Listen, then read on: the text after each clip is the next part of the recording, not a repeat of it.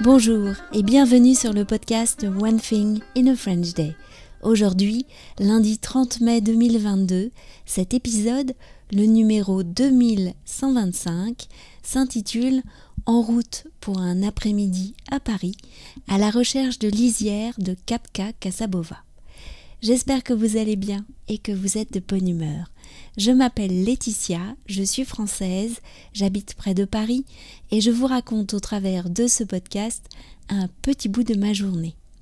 Vous pouvez vous abonner pour recevoir par email le texte du podcast, le transcript sur onethinginafrenchday.com et recevoir le texte du podcast pour 3 euros par mois, c'est recevoir entre 10 et 12 textes par mois, mais c'est surtout recevoir un accélérateur de compréhension.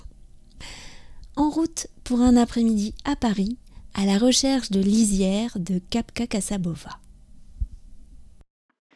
Chers auditeurs, nous sommes euh, jeudi après-midi, il est presque 15h et je ferme la porte de la maison car aujourd'hui,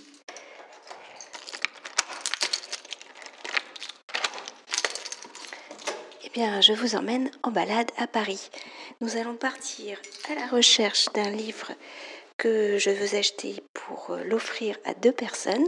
Il s'agit du roman Lisière de Kapka Casabova, un livre que j'ai commencé à lire euh, la semaine dernière et qui me plaît énormément. Donc j'ai regardé sur le site librairieindépendante.com où est-ce que je pouvais le trouver. Malheureusement, il n'est pas disponible chez Nathalie et je n'ai pas le temps de le commander. Donc nous allons aller le chercher à Paris dans deux librairies. On y va? Lisière, le récit de Kapka Casabova, a été écrit en anglais, mais la traduction est excellente. J'ai l'impression en le lisant qu'il a été écrit en français. L'auteur est bulgare, mais vit en Écosse.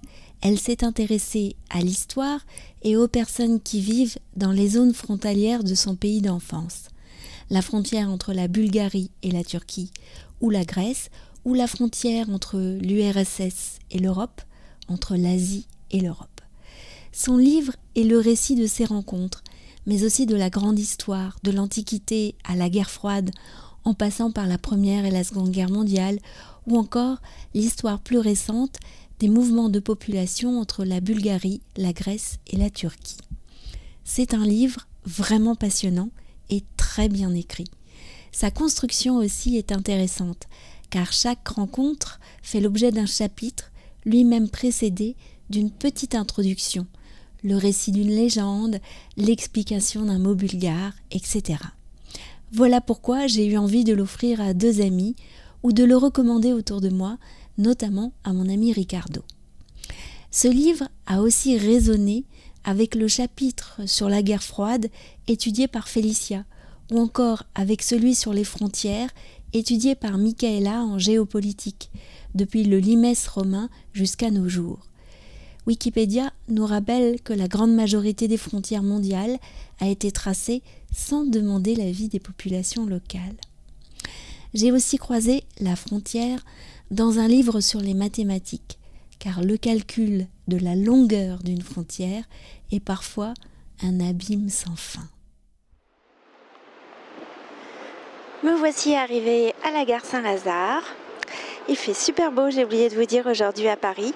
Et je vais prendre la ligne 3 pour euh, aller jusqu'à Opéra. Et ensuite, je marcherai euh, jusqu'au jardin des Tuileries.